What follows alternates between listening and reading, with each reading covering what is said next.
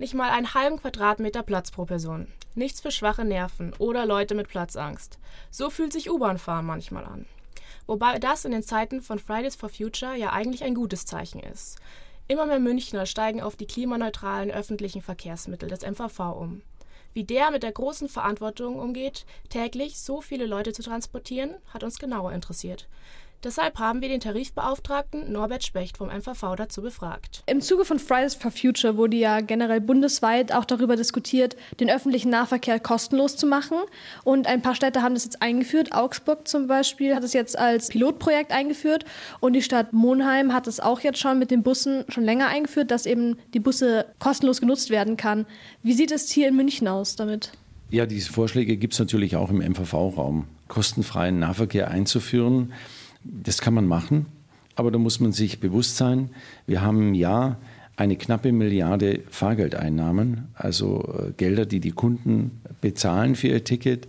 Und äh, diese Finanzierung muss dann gesichert sein. Ja, also dann müsste man das aus Steuergeldern, wie auch immer, bestreiten. Diese eine Milliarde, dann kann man das machen.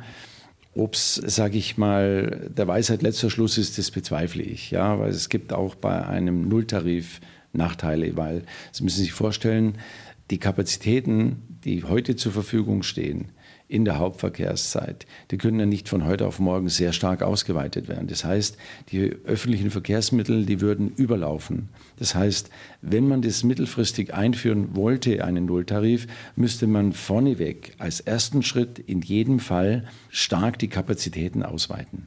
Ja, weil Sie kennen es ja heute von der U-Bahn und von der S-Bahn in der Berufsverkehrszeit, die sind heute schon sehr voll.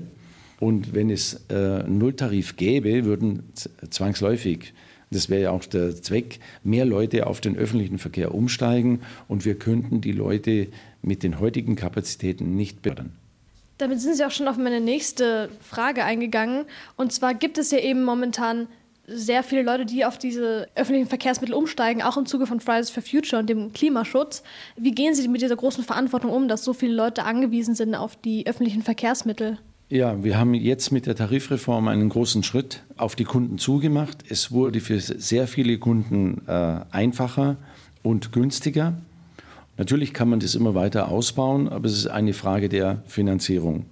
Wenn die Politik äh, bereit ist, noch mehr Geld in den öffentlichen Nahverkehr zu stecken, dann kann man sich da weitere Vergünstigungen für die Fahrgäste vorstellen. Aber ich denke, mit der Tarifreform ist ein großer Schritt in die richtige Richtung gelungen. Es war auch mal die Sprache von einem 365-Euro-Ticket, das eingeführt werden soll, was manche Städte jetzt zum Beispiel schon haben, äh, wo man eben 365 Euro zahlt für ein Jahr und damit ein Jahr lang den MVV nutzen kann. Beziehungsweise nicht den MVV, aber die Verkehrsmittel nutzen kann. Wie sieht es denn beim MVV aus? Ja, bei uns ist auch ein 365-Euro-Ticket geplant für Schüler und Auszubildende. Ähm, nach jetzigem Stand der Planung soll es zum 1.8. diesen Jahres eingeführt werden, aber allerdings nicht für die Studierenden, weil für die gibt es ja bereits ein sehr preisgünstiges Semesterticket. Und das gilt dann für die gesamte Zone M? Das gilt verbundweit, da gibt es keine Einschränkung. Also jeder Schüler der sich so ein 365-Euro-Ticket dann kauft oder äh, viele bekommen es ja kostenfrei zur Verfügung, kann verbundweit beliebig viel fahren. Okay, dann bedanke ich mich für das Interview bei Ihnen.